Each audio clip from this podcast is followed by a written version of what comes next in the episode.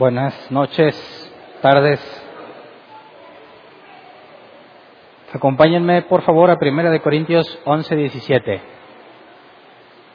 Reina Valera 60.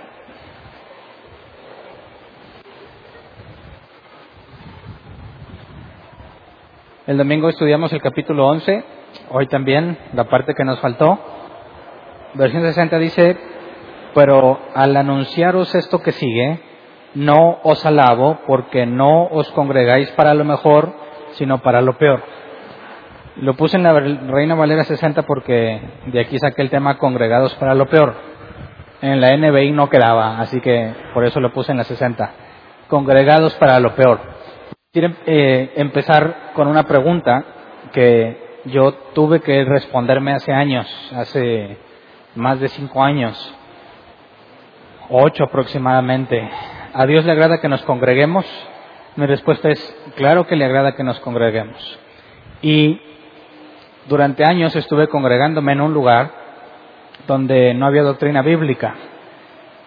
Eh, estuve alrededor de siete años congregándome en ese lugar. Y los últimos dos, tres años, para mí era todo un martirio congregarme allí, porque la enseñanza era muy deficiente. Cada domingo, cada reunión que iba, había dos, tres reuniones por semana, eh, me la pasaba haciendo corajes por lo que oía que enseñaban y lo que yo pensaba. Eh, la relación entre los congregantes era muy mala, había muchos grupitos, eh, había mucha murmuración y envidia entre los mismos miembros de la iglesia porque entre más prosperado estabas, más bendecido eras. Así que había una clara diferencia entre los que tenían dinero y los que no. Incluso el lugar donde se sentaban, había una clara diferencia entre los que servían en la iglesia, servían en la iglesia, y los que no.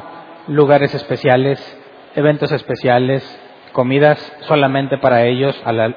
Eh, digamos que estaba muy marcada la diferencia entre los que daban y los que no.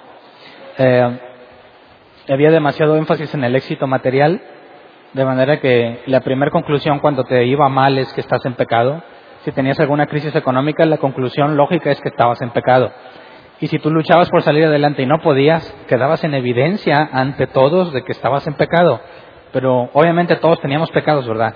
Pero no encontrabas ese pecado que te hacía pobre. Entonces era mucho batallar y estuve años así, yo creo que tres años pero no me salía de ese lugar porque leía este pasaje. Vamos a, leer Hebreos 10:25, nueva versión internacional. Dice, no dejemos de congregarnos como acostumbran a hacerlo algunos, sino animémonos unos a otros y con mayor razón ahora que vemos que aquel día se acerca. Entonces, cuando yo leía este pasaje, claramente dice que no dejes de congregarte, porque el día está cerca. ¿Cuál día? El día en que va a venir Jesús. Entonces, por más frustrado que yo estaba, siempre tenía en mi mente este pasaje y me hacía pensar, ¿qué tal si Cristo viene mañana y yo no me estoy congregando? ¿Qué tal si Jesús viene por la iglesia y yo no estoy congregándome en un lugar por rebelde simplemente? Luego, yo no sé si tú has experimentado eso, espero que no lo experimentes aquí, pero si en otro lugar, no sé si llegaste a experimentar que ibas muy frustrado a la iglesia, ibas por cumplir, ibas y cuando estaba la alabanza, en mi caso particular, eh, era muy difícil que la gente cantara o estábamos acostumbrados a que el que era líder de alabanza siempre te quiere ver brincando, aplaudiendo y gritando. Y si las cosas no van bien, obviamente no te dan ganas de hacer eso. Y era una lucha constante del que está enfrente contra los que están sentados, porque a fuerza quieren que cantes y que tengas júbilo. Yo tengo, no sé si es beneficio o, o algo que me perjudica, pero yo no puedo disimular lo que siento. Si yo no estoy feliz, no me vas a ver sonriendo, punto.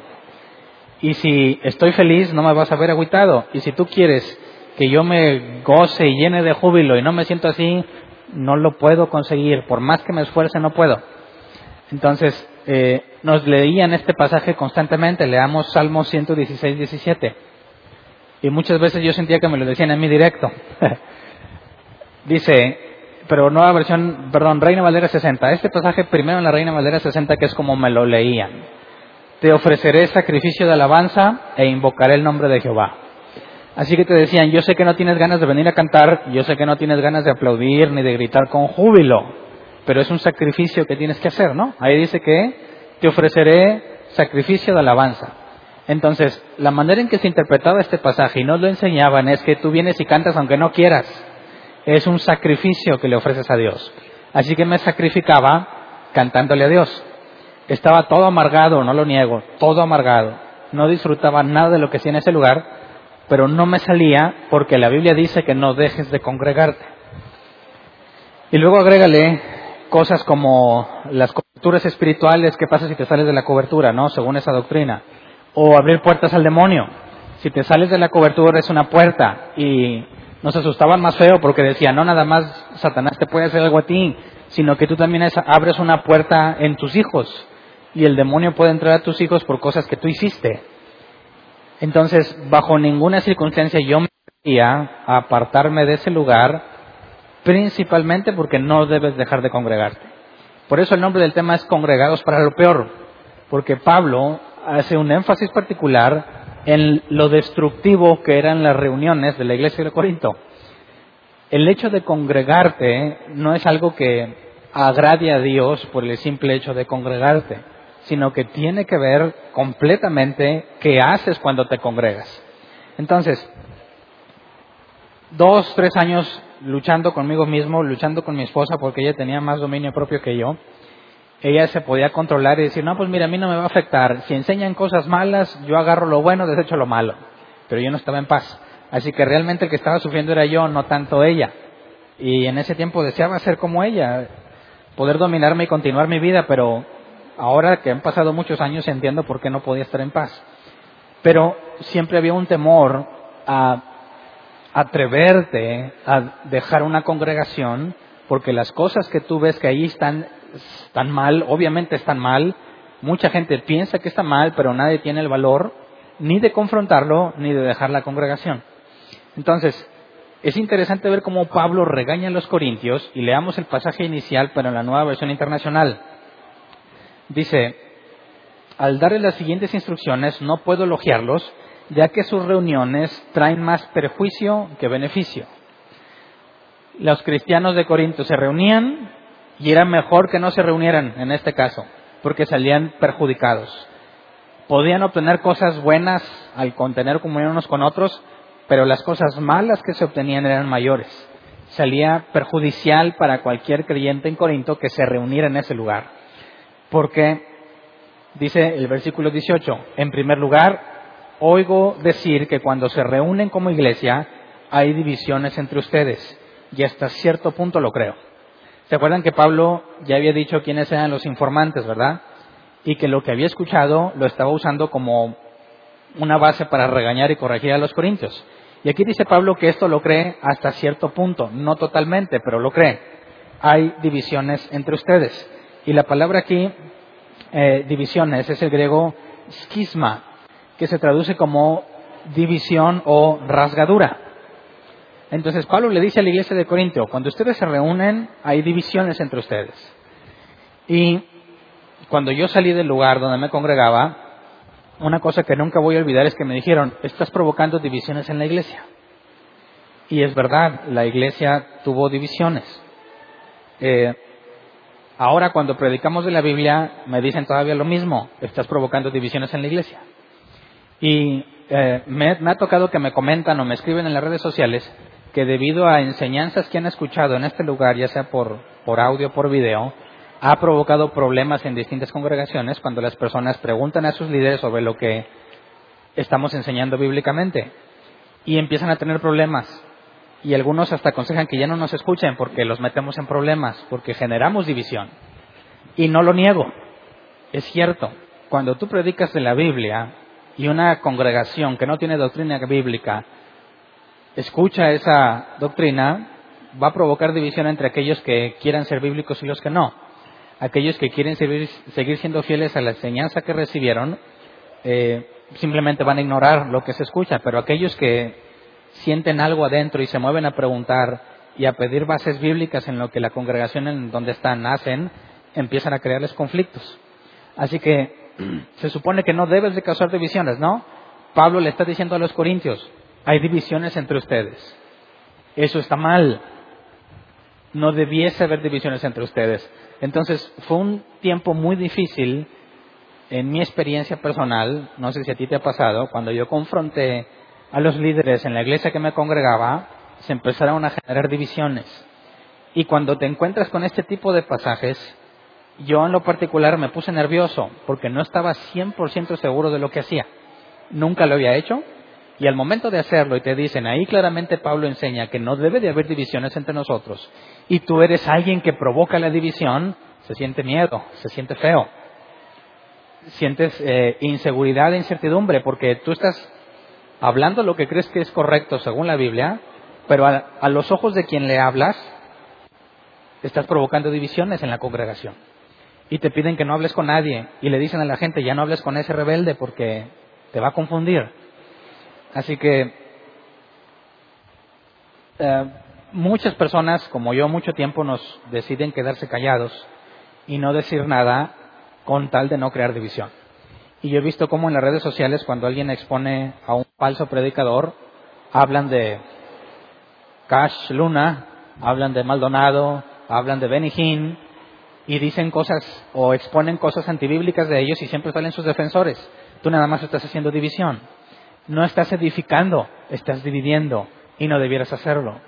Y muchos eh, callan o le sacan la vuelta a la falsa doctrina, prefieren aguantarse, seguir amargados con tal de no dividir la iglesia. Pero quisiera que analizáramos, ¿debemos dividir la iglesia o no? Parece que no, ¿verdad? La respuesta sería obvia. No debieras de dividir la iglesia, pero habría que definir qué es iglesia. ¿A qué le llamas iglesia tú? ¿A un conjunto de personas que se reúnen en un lugar? ¿Eso es una iglesia? ¿O estás hablando de la iglesia bíblica, la asamblea de aquellos que fueron apartados del mundo? Para poder ser iglesia de Jesucristo, no basta con ser un grupo de personas que se apartan, sino que tienes que estar apartado para Dios. Así que para poder entrar en la definición de una iglesia desde el punto de vista bíblico, la iglesia sería un grupo de personas apartadas del mundo que le sirven a Dios, que buscan a Dios, que viven sus vidas de acuerdo a lo que Dios ha dicho. Si tú tienes un grupo de personas cuya doctrina no es bíblica, entran en la definición de iglesia según el Nuevo Testamento, podrán ser una iglesia de algo, pero no la iglesia de Jesús. Así que cuando Pablo habla sobre las divisiones, está hablando sobre quien debería ser la iglesia de Jesús no debe estar dividido. Pero leamos el pasaje que sigue, el versículo 19. Dice, sin duda, tiene que haber grupos sectarios entre ustedes para que se demuestre quiénes cuentan con la aprobación de Dios. Leamos en la versión 60. Dice, porque es preciso que entre vosotros haya disensiones para que se hagan manifiestos entre vosotros los que son aprobados. Y aquí la palabra disensiones, o en la NBI, grupos sectarios, en el griego es jairesis, que se traduce como opción elegida por uno mismo o la opinión de un individuo. Lo interesante de la palabra jairesis o disensiones es que en la misma Biblia también nos lo traduce como herejía. ¿Alguien ha escuchado esa palabra? que es una herejía? Te dicen, eres un hereje. Muchas veces me han dicho que soy un hereje y estoy de acuerdo con ellos. si soy un hereje, ¿es bueno o es malo ser hereje?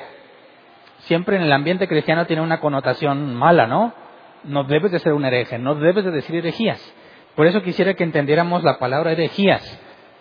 Eh, leamos 2 de Pedro 2.1, donde la misma palabra que la Reina Valera 60 nos tradujo como disensiones, eh, nos la va a traducir como herejías. Dice, Hubo, versión 60, segunda de Pedro 2.1, pero hubo también falsos profetas entre el pueblo, como habrá entre vosotros falsos maestros que introducirán encubiertamente herejías destructoras y aún negarán al Señor que lo rescató, atrayendo sobre sí mismos destrucción repentina. Aquí está otra vez la palabra herejías y le agrega el calificativo destructora. Entonces, no todas las herejías son destructoras, ¿o sí? ¿Habrá herejías buenas? O ya de entrada el término herejía es algo incorrecto. Así que según el original, una opción elegida por uno mismo o la opinión de un individuo, ¿será algo malo en sí mismo? ¿Será malo que tú tengas una opinión propia? No, la palabra herejía en sí misma no habla de algo malo. De hecho, según la propia escritura y lo que Pablo dijo en, en el libro de los Hechos, al cristianismo se le llamó herejía Vamos a Hechos 24:14, nueva versión internacional.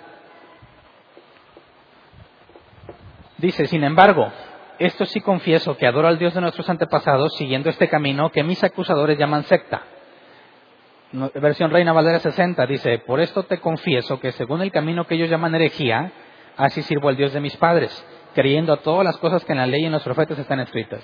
Palabras de Pablo diciendo que el camino, como se le llamaba el cristianismo, antes de Antioquía, donde se les identificó como cristianos por primera vez, desde la perspectiva de los judíos el cristianismo era una herejía. ¿Por qué?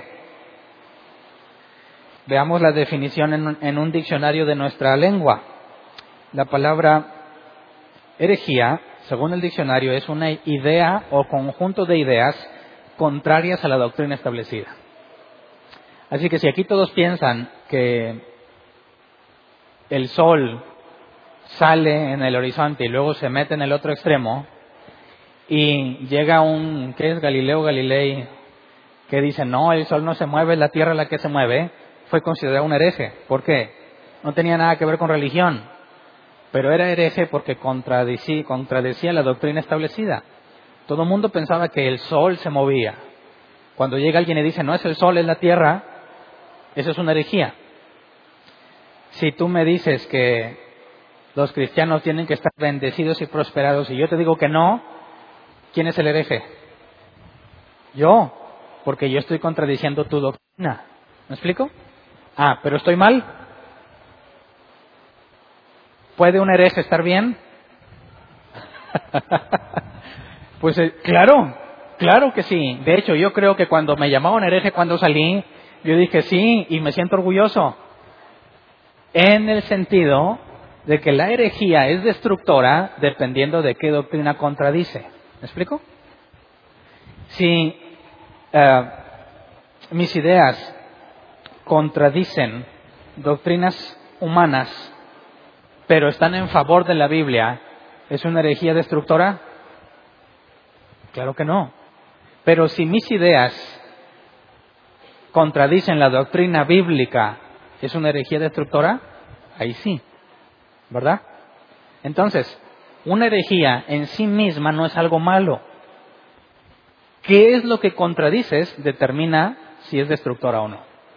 Así que por eso Pablo dice, desde la perspectiva de los judíos, el cristianismo era herejía, porque iba en contra de lo establecido por los propios sabios, porque ni siquiera eran bíblicos los judíos de aquel tiempo ni los de ahora, son talmúdicos. El Talmud tiene creo yo, más prioridad que la Biblia para ellos, porque ellos aseguran que si no tienes el Talmud, nunca interpretarás correctamente la Biblia. Por eso critican al cristiano, porque no tenemos el Talmud. ¿Qué es el Talmud? El conjunto de tradiciones que tenían ellos, las cuales Jesús eh, criticó duramente, doctrinas de hombres. No son cosas establecidas en la Biblia, son interpretaciones de la Biblia por parte de los sabios judíos.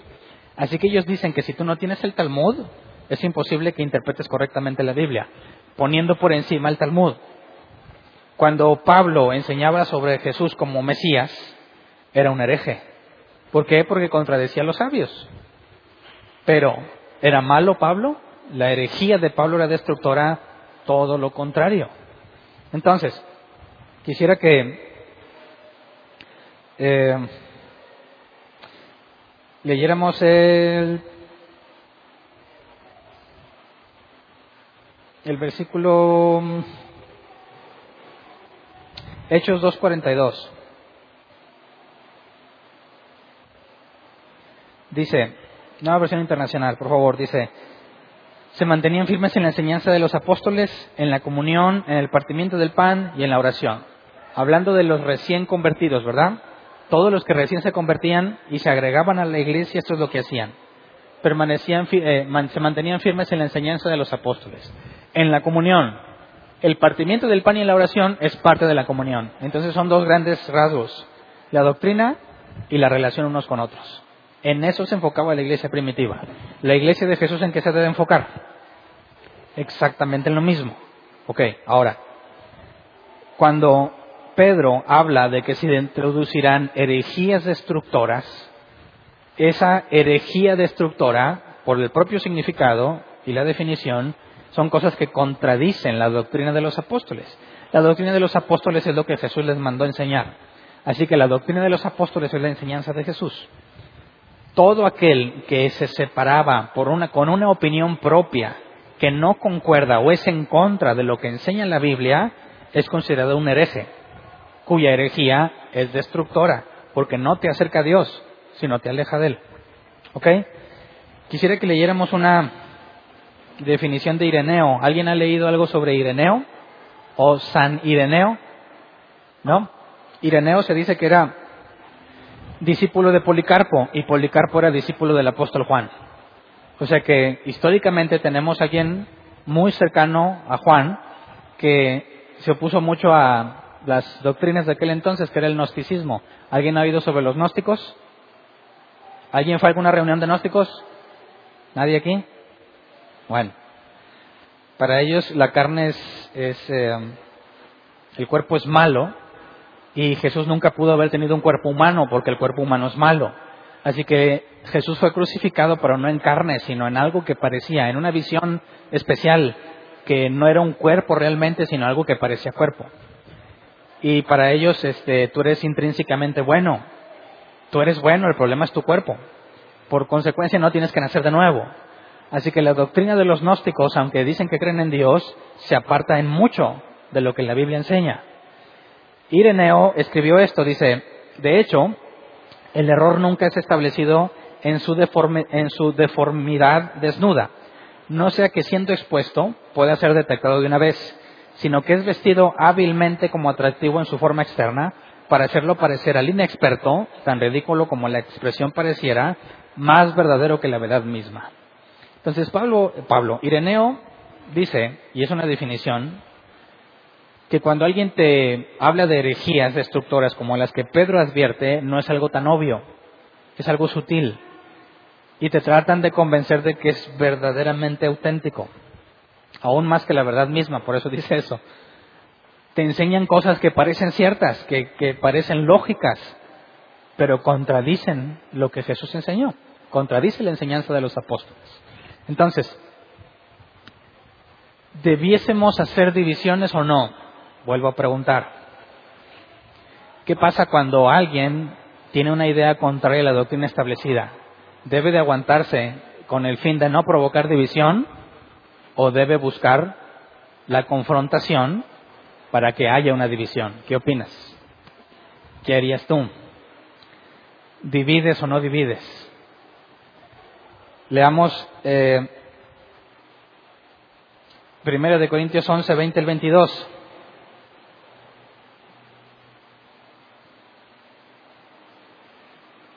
De hecho, vamos antes para poder explicar más a detalle esto. Primero de Corintios 11, 19, desde el 19, por favor. Dice, sin duda, tiene que haber grupos sectarios entre ustedes, y ahí es donde la palabra herejía entra. Entonces podríamos traducir así, sin duda tiene que haber herejías entre ustedes. Dice, para que se demuestre quienes cuentan con la aprobación de Dios. Entonces, las herejías que tiene que haber entre nosotros son buenas o malas,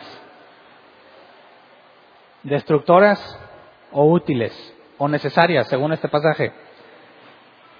La versión 60 dice, porque es preciso que entre vosotros haya disensiones para que se hagan manifiestos entre vosotros los que son aprobados.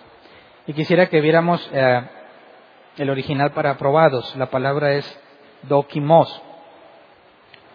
Y eh, se traduce como aprobado, que pasa la prueba porque es genuino. Entonces Pablo de entrada dice, para que se manifiesten los que son aprobados, está dejando en claro que no todos en una congregación son aprobados, ¿verdad? Cuando habla la congregación o a la iglesia de Corintio, Pablo en ningún momento asegura que todos los que se congregan ahí son salvos. En ningún momento asegura que todos son aprobados. Y dice, es necesario que haya herejías entre ustedes, personas con opiniones propias que contradicen una doctrina. Para que se manifieste, la palabra manifieste es faneros, que se traduce como hacer visible, hacer, poner en manifiesto o hacer obvio. Entonces, las opiniones individuales de cada uno, las herejías que contradicen alguna doctrina, según Pablo, son necesarias en la iglesia para que se vuelva evidente quiénes son los genuinos y quiénes no. ¿Me explico? Entonces dice, hay divisiones entre ustedes y lo creo en parte, pero es necesario que haya herejías entre ustedes para que quede manifiesto quiénes son genuinos, quiénes son los aprobados. Entonces, cuando se reúnen en una congregación y no hay doctrina bíblica, pero buscan la unidad, ¿qué tipo de cosas vas a encontrar en ese lugar? La gente va y se congrega. Imagínate que aquí no, nos, no hiciéramos tanto énfasis en la doctrina y decimos lo importante es que estemos unidos y que nos amemos. No juzgues el trabajo de otro, tú deja que Dios juzgue las cosas.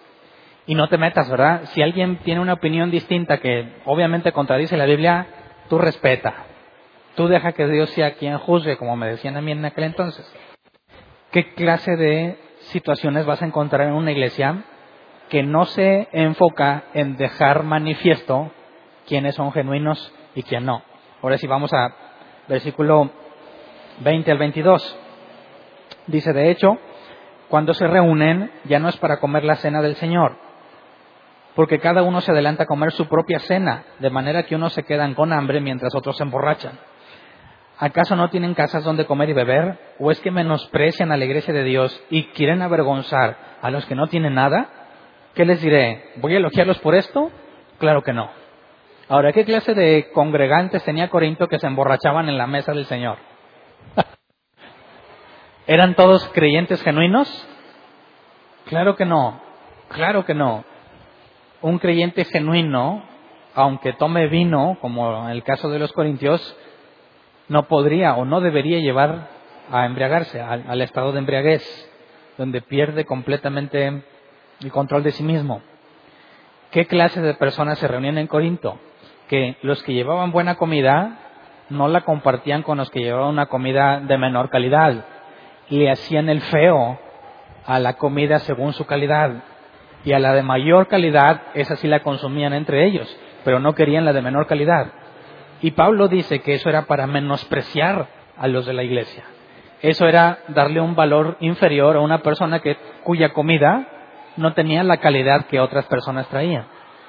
Entonces, cuando los corintios hacen énfasis en qué tipo de comida comen, qué tipo de comida trajiste, en lugar de ver la intención en la persona, en lugar de ver la situación de la persona, que si trajo puros taquitos de huevo, no por menospreciarlos, ¿eh? sino porque yo ya he oído que eso para ciertas personas eso es poca calidad. Si alguien trajo taquitos de huevo, dices, no, pues yo no voy a creer tacos. Tráeme otra cosa, pizza, pollo, no sé, carne asada o una barbacoa. ¿Por qué me traes cosas de baja calidad? Alto, alto, alto, alto. Eso es lo que los corintios estaban haciendo.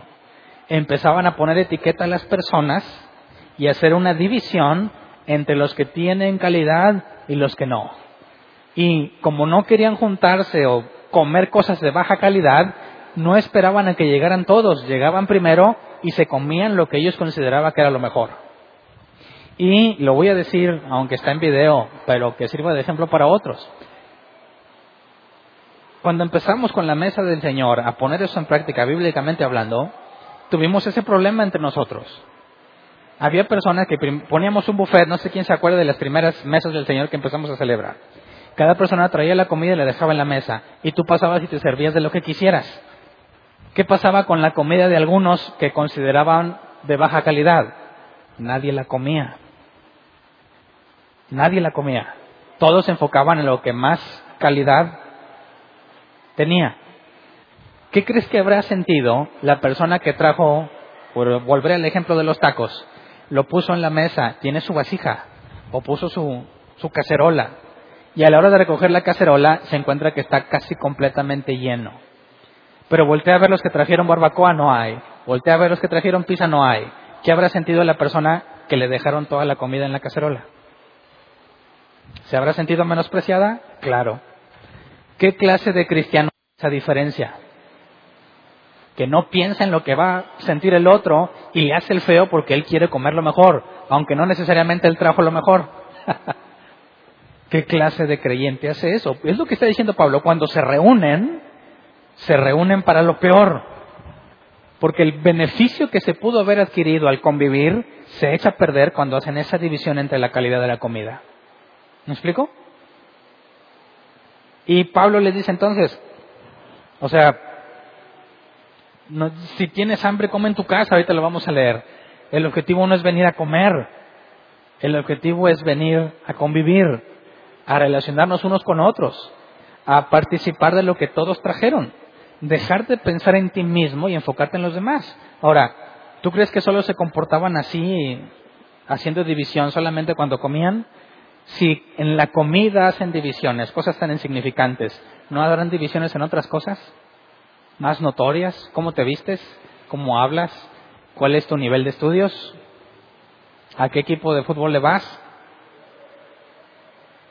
Yo no sé, pero la iglesia donde yo me congregaba estaba llena de este tipo de cosas. Aunque no celebraban la mesa del Señor con comida, nos daban un, panecito así chiquito y una copita, ¿verdad? Y ya. No había forma de discriminar a nadie pero sí había la primera fila separada para los líderes. Llegaba la gente nueva a la primera fila, eh, no, no, no, no, esa está separada. Ah, se van para atrás. No cualquier mortal se sentaba ahí. Va a haber una comida especial. Ah, esa, no, no, no, solo para los que ofrendaron sus mil dólares. Los que no, no. Ah, oye, pero yo ofrendé menos. No, no. Aquí están los de mil dólares y acá los de mil pesos y en muchísimas cosas. Se dividían por equipos para trabajar y había equipos que tenían dinero y equipos que no, y siempre se les trataba mejor a los que tenían dinero. Era una constante en todos lados. Cualquier cosa que se hacía en ese lugar había una marcada diferencia en, dependiendo de cuánto tenías. Santiago, no lo voy a leer hoy porque llegaremos más adelante a la carta de Santiago, criticaba a los que se congregaban diciendo, llega alguien con vestido ostentoso y le decían, bien, y ven y toma el primer lugar. Llegaba alguien harapiento y le decía, siéntete aquí a mis pies en el suelo. Hacían acepción de personas según su vestimenta. ¿Qué clase de creyentes hacen eso? Los no genuinos. Por eso Pablo hace un énfasis en que es necesario que haya herejías entre ustedes. Es necesario que algunos agarren una opinión propia. Y hay otros que también van a agarrar la suya, pero cuando lo comparemos a la luz de la Escritura, determinaremos cuáles son las herejías destructoras, ¿verdad? Pero si nunca se confronta eso, ¿qué pasaría en una congregación donde nunca se confronta tu punto de vista particular? ¿Qué opinas tú de la Biblia? No, apoyo esto, pues yo opino así. Bueno, lo importante es lo que Dios te dijo a ti. Tú interprétala como tú quieras. Para mí es una cosa, para ti es otra. Pero lo importante es que nos amemos.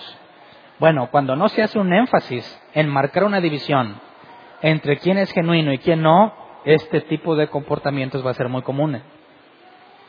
¿Por qué? ¿En qué se manifiesta? La relación entre creyentes pone en evidencia quién eres.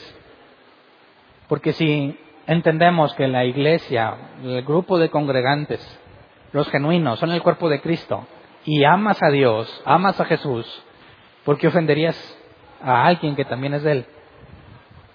si tu perspectiva de ti mismo es de un pecador porque pecas todos los días, ¿con qué derecho harías división entre alguien superior o inferior según cómo se viste o según la comida que trae?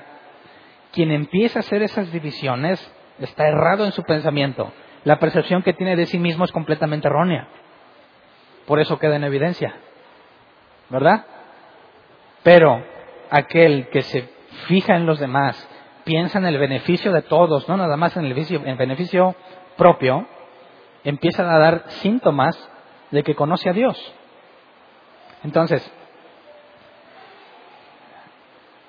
cuando yo me decía, bueno,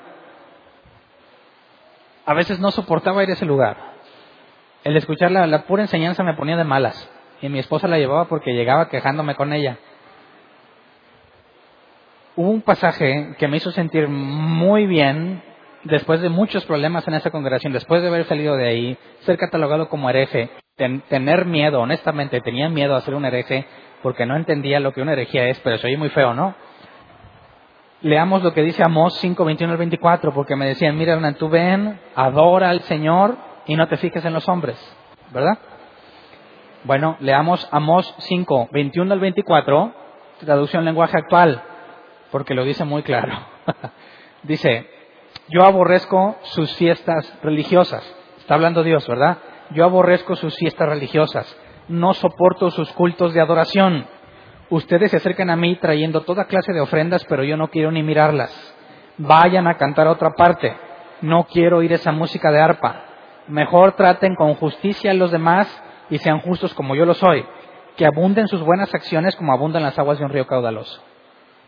Entonces, ¿Dios se agrada en que las personas se congreguen?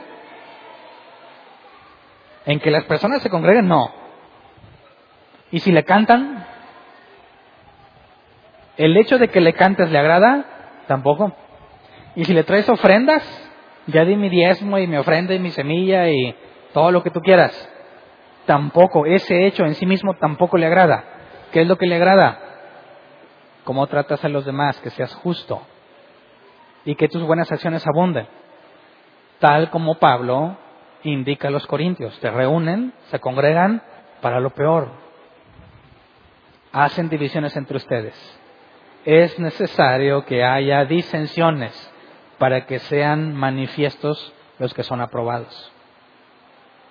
Si como congregación no nos enfocamos o nos mantenemos al tanto de identificar a los cristianos genuinos de los que no, todo este, todo este tipo de cosas van a pasar y para nada son agradables a Dios y Amós lo demuestra. No hay agrado en Dios por el hecho de reunirnos aquí, sino en lo que hacemos cuando nos reunimos aquí.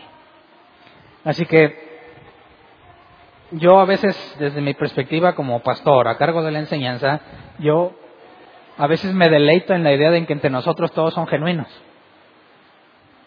pero luego lucho contra mí mismo, no puedo engañarme. Yo estoy seguro que cualquier pastor desearía que en su iglesia no haya divisiones, pero quien, quien piensa así lo hace en ignorancia, porque es necesario que haya divisiones para que se manifieste quién es quién. Así que una iglesia que nunca se confronta en cuestiones doctrinales no es una iglesia sana, todo lo contrario, es una iglesia corrupta porque están mezclados los genuinos y los falsos. Y el comportamiento que sale a relucir siempre va a ser el de los falsos, como Pablo describe a los corintios. Aquellos que son genuinos van a aguantar la ofrenda, van a ser despreciados, la afrenta, perdón, van a aguantar la afrenta, van a ser despreciados, quizás no se meten en problemas, también por ignorantes, como yo estaba, en lugar de confrontar la situación y dejar en manifiesto quién es quién. Y como dicen, antes de pensar que estás tonto, asegúrate que no estás rodeado de tontos, ¿verdad? Porque si tenemos a un inteligente entre puros tontos y trata de encontrar en los tontos evidencia de que es inteligente, nunca la va a encontrar. Primero tienes que asegurar que estés en un lugar donde entienden la Biblia. Y si tú estás seguro que comprenden la Biblia, entonces puedes tratar de corroborar si mi opinión se adapta a la Biblia o no al preguntarle a los demás. Pero si no te has asegurado de lo primero y llegas a la conclusión de que el lugar donde te congregas, como yo llegué, no se adapta para nada a la enseñanza bíblica, no tienes nada que hacer ahí. Nada que hacer ahí. Ahí debería salir como un orgulloso hereje, porque contradice su doctrina que no es bíblica. Pero cuando analizas la doctrina bíblica, los herejes son ellos, no tú. Porque tú estás a favor de la doctrina bíblica. Entonces, no te imaginas el alivio que yo sentí cuando empecé a entender esto, entender esto. El temor de vivir como un hereje desapareció por completo. y ahora que digan, es que eres un hereje. Bueno, ¿por qué dices? Porque mira lo que dices, pero lo dice la escritura. Sí, pero contradices a mi pastor. Ah, bueno, soy hereje a mucha honra con mucho orgullo. ¿Quieres escuchar herejías? Escucha esta predicación. Ahí hay bastantes. No me avergonzaría ser llamado hereje por contradecir la doctrina de hombres a favor de la doctrina bíblica. Pero si tu doctrina no es bíblica y te llaman hereje, necesitas arrepentirte, estudiar la escritura, pedir misericordia a Dios y enderezar tu enseñanza para que se adapte la escritura. Entonces, versículo 29 al 32, dice, porque el que come y bebe sin discernir el cuerpo, come y bebe su propia condena. Fíjate, ¿qué significa esto? Si tú estás en una congregación, bueno, obviamente tú no, ¿verdad? El que me escucha por, por audio, por video. Si alguien está en una congregación donde no, hace, no se hace énfasis en descubrir o en dejar manifiestos a los genuinos por medio de la doctrina.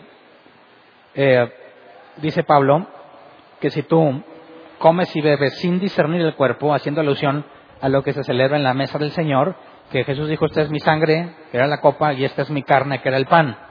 Y al comer el pan y la sangre de Cristo, somos uno con Él, ¿verdad? Estamos diciendo que somos un cuerpo en Cristo. Dice Pablo, si tú comes y bebes sin discernir el cuerpo, ¿qué significa discernir el cuerpo? ¿Y cuál cuerpo, verdad? Pues el cuerpo de Cristo es el contexto. Pero discernir es, eh, aquí lo apunté, diacrinó, que se traduce como distinguir, juzgar, hacer distinción. Aplicaciones puede ser entre lo verdadero y lo falso. Tienes un pantalón que es un clon, dices, oye, me lo dejan en 100 pesos, pero yo lo he visto en la tienda en 1500 y me aseguran que es nuevo. ¿Qué haces? ¿Le crees ciegamente o, o lo juzgas? Aplicar la palabra no es examinar bien el pantalón para determinar si es auténtico. Bueno, si tú comes y bebes sin discernir, sin hacer una distinción en el cuerpo, ¿qué dice que pasa? Come y bebe su propia condena, te perjudica, eres condenado. ¿Por quién? Dice, por eso hay entre ustedes muchos débiles y enfermos e incluso varios han muerto. ¿Qué tan grave es que no disiernas el cuerpo de Cristo? Obviamente no el cuerpo de Cristo, ¿verdad? Sino la iglesia. ¿Qué pasa? ¿Qué tan grave es que no hagas una distinción en el cuerpo de Cristo para saber quiénes son genuinos y quiénes son falsos? Dice, hay muchos débiles y enfermos, incluso varios han muerto. ¿Por qué? Porque Satanás los tomó porque abrieron puertas. No, dice el versículo 31. Si nos examináramos a nosotros mismos, no se nos juzgaría. Pero si nos, si nos juzga el Señor, nos disciplina para que no seamos condenados con el mundo. Así que estaban débiles, enfermos, incluso murieron por porque Dios los disciplinó. ¿Por qué los disciplinó?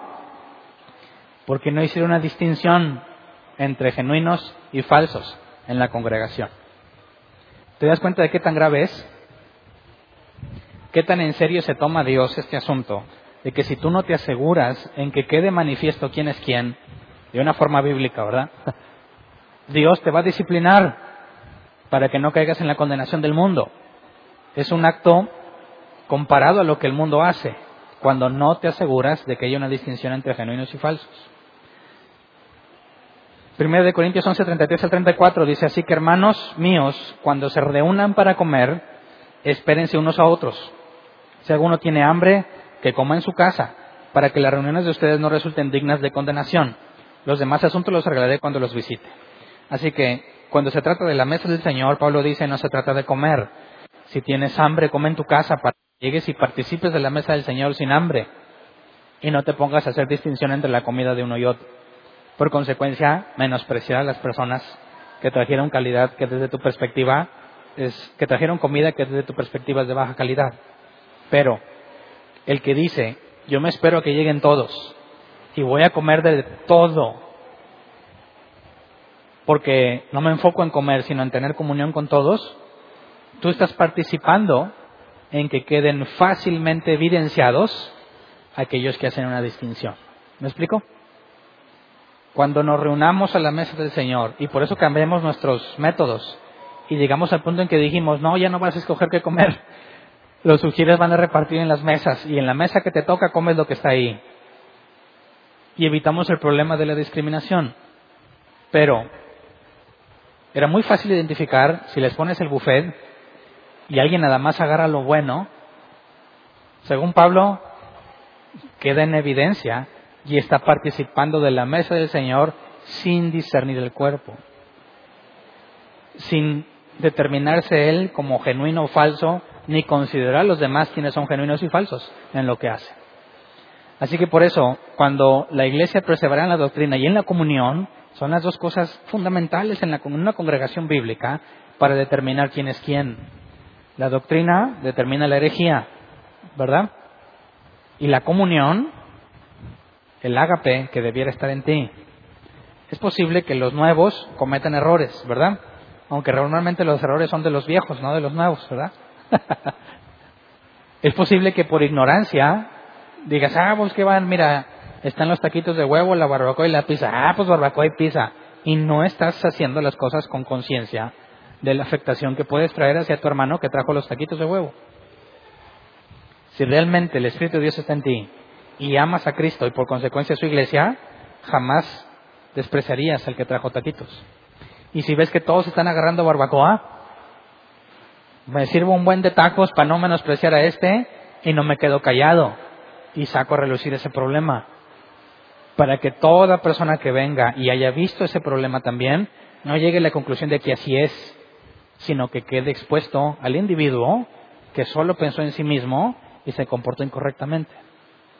Para que no nos congreguemos para lo peor, que realmente haya beneficio en nuestras reuniones y que no salgamos perjudicados por personas que no pasan la prueba, que no dan evidencia de ser auténticos.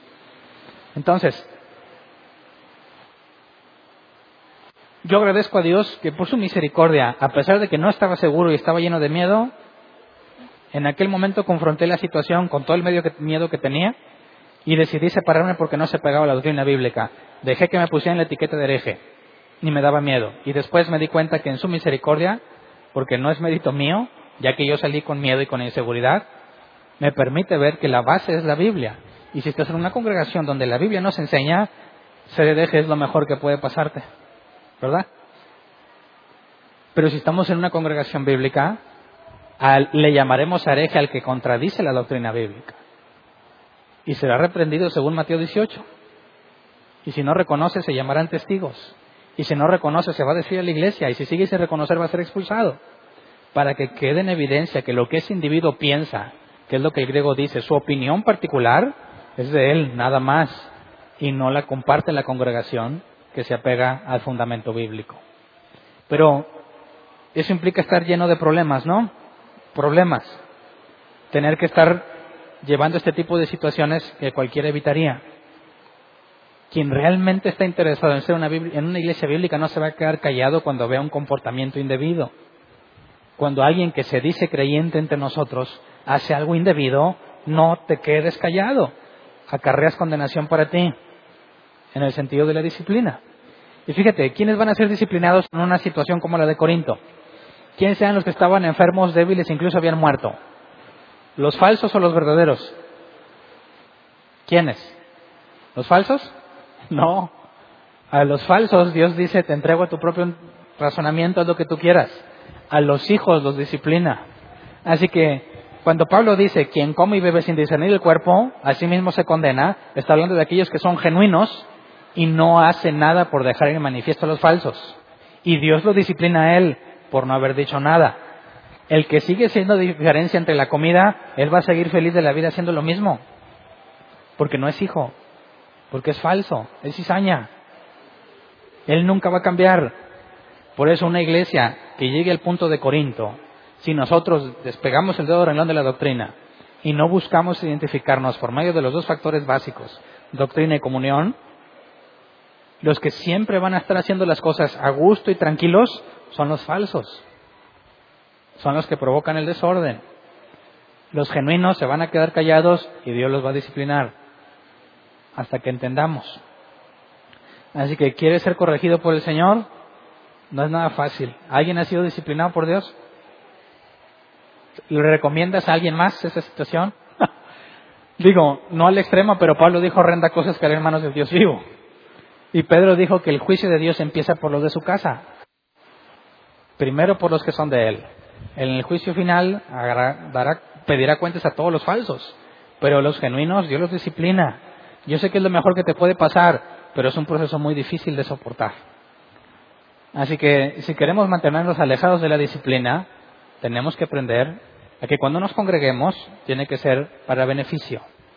Y si tú te quedas callado y no dices nada, además de que acarreas condenación para ti, perjudicas a toda la iglesia.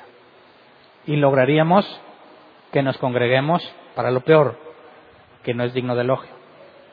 Así que si tú no lees la Biblia, ¿cuándo podrías cumplir con eso? Nunca. Si tú eres un cristiano que no lee, que no ora, jamás vas a poder cumplir con eso. Y vas a estar débil y enfermo porque no vas a discernir el cuerpo. Y le van a estar echando la culpa al diablo porque como son ignorantes de la Biblia, y Dios los quiere bendecidos y prosperados, ¿a quién le echan la culpa? Al diablo. ¿Y a quién reprenden por su enfermedad? Al diablo. ¿Y quién la mandó? Dios para su disciplina. ¿Te das cuenta de las locuras que puede llegar uno a hacer cuando no se pone a estudiar la escritura?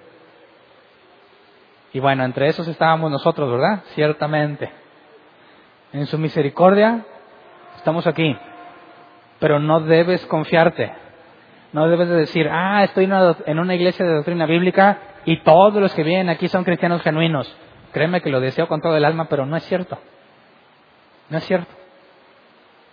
Por eso necesitamos convivir.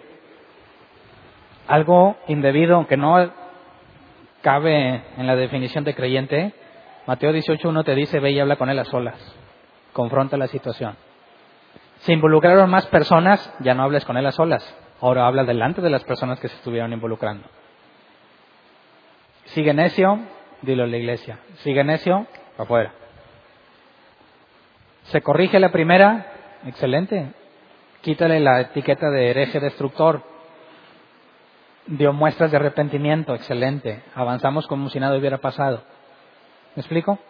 Pero si nos quedamos callados y nos confiamos en que aquí lo que se hace es bíblico y dejas de juzgar, te acarreas condenación para ti mismo y para toda la congregación, en el sentido que vamos a estar haciendo tropezar a muchos cuando nos vean reunidos. Así que vamos a ponernos de pie y orémosle a Dios para que nos libre de este asunto. No caigamos en el error de los corintios. Cada vez crecemos más. Los miércoles no, ¿verdad? Los domingos sí. Y se vuelve más importante convivir unos con otros y saber quién es quién. Pero créeme, a todos les tenemos que dar el beneficio de la duda inicialmente, ¿verdad? No quiero que vivas buscando a los falsos, ¿verdad? De que, ¿Qué hizo que.? Ah, no, está. ¿Y tú? Aguas, ¿eh? Te estoy checando, porque yo no hago eso con ustedes. Dios es tan sabio y tan misericordioso que cuando nos equivocamos no te va a exhibir tan pronto, ¿verdad? Dios tiene mucha paciencia y te habla de muchas formas. Cuando te pones muy necio es cuando se cumple lo que Jesús dijo, sacará a la luz lo que tienes escondido. Y cuando sale a la luz es porque Dios ya te tuvo un tiempo de paciencia muy considerable. Y cuando sale a la luz es porque tú ya no hiciste caso. Y es ahí cuando nos damos cuenta. Si no los estamos examinando ustedes y de repente sale muy evidente las cosas malas que estás haciendo, ¿quién te está poniendo en evidencia? Dios. Ah, si eres su hijo, cuando seas, cuando se te llame la atención por esas actitudes, veremos un cambio radical. Si no eres hijo, Dios te está poniendo en evidencia, pero no para corrección. Te está poniendo en evidencia como cizaña. Para que todos los demás tomemos conciencia y sigamos el proceso que Él diseñó y expulsemos al inmoral entre nosotros en el peor de los casos. Así que es algo que no debemos quitar, dejar de ver, es algo en lo que nos debemos enfocar siempre. Y si nos toca a nosotros equivocarnos, no pienses que te vamos a ver, y yo esperaría que si un día Dios me libre, pero como dijo John MacArthur una vez, sé que en algo estoy mal, en algún lugar, en algún punto estoy equivocado, y si me lo puedes hacer ver, te lo agradeceré, porque con todo gusto cambiaría. Eso dijo MacArthur me apropio de esas palabras y lo digo igual, sé que en algo voy a estar equivocado. Cuando me demuestres mi error, lo cambiaré y te estaré agradecido. Pero espero que si yo cambio mi enseñanza y te muestro gratitud, me quites la etiqueta de hereje y me des la oportunidad de seguir avanzando. Porque lo mismo haré yo con ustedes. Si alguno de ustedes es pescado en unas situaciones raras, pero muestra un arrepentimiento genuino, la etiqueta desaparece. ¿Me explico? El problema es permanecer necio. Así que podemos equivocarnos, sí, pero el arrepentimiento lo soluciona. Si tienes mucho orgullo, mucho ego y no quieres reconocer tu error, en una iglesia bíblica no podrás estar ahí mucho tiempo. ¿Verdad? Así que tomemos la responsabilidad que nos corresponde a cada uno y oremos para que Dios nos conceda tener gracia a la hora de confrontar, ya que nos dé la capacidad, el valor de no quedarnos callados, como ven. Vamos a orar, Señor. Gracias porque entre todos los que estamos aquí, parece que la mayoría estuvimos en lugares donde no se predicaba tu palabra, lugares donde encontrábamos comportamientos muy similares o peores, como los que están registrados en la carta a los Corintios, donde había mucho creyente falso y tenían el control de las actividades que hacían, y nosotros nos quedamos callados mucho tiempo. Perdónanos por habernos quedado callados debido a nuestra ignorancia, ya que no conocíamos tu palabra. Perdónanos por todas esas cosas que no dijimos cuando debimos decirlas. Incluso si hay alguno entre nosotros que ha visto un comportamiento individuo entre los miembros de esta congregación y se ha quedado callado, te pedimos que le perdones y le des, según tu misericordia, la oportunidad de enmendarse, para que pueda hablar con gracia y sabiduría y confrontar al que está haciendo las cosas mal, que pueda mostrar un amor genuino por tu palabra, que si proviene de ti, Señor, y te amamos a ti, defenderíamos tu palabra con nuestras vidas. Concédenos permanecer fieles a tus enseñanzas, a la doctrina de los apóstoles que tú les encomendaste predicar.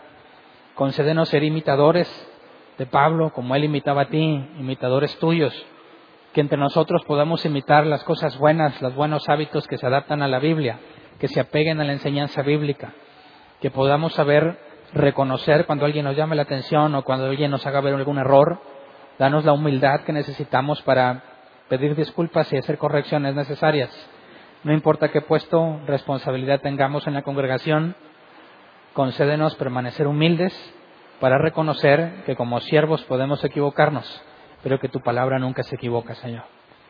Que nos equivoquemos nosotros, que interpretemos erróneamente, pero que siempre, en medio de nuestros errores, quede evidenciado que tú no mientes, que tu palabra es genuina y que nosotros, simples humanos, podemos equivocarnos y podemos errar muchas veces.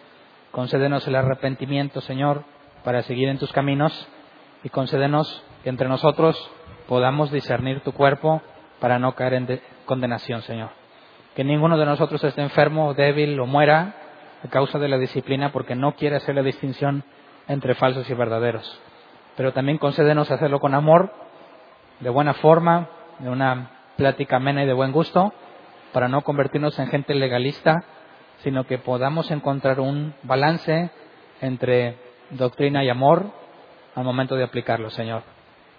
Nos ponemos en tus manos, los que venimos los miércoles, los que venimos los domingos, y concédenos permanecer fieles a tu palabra.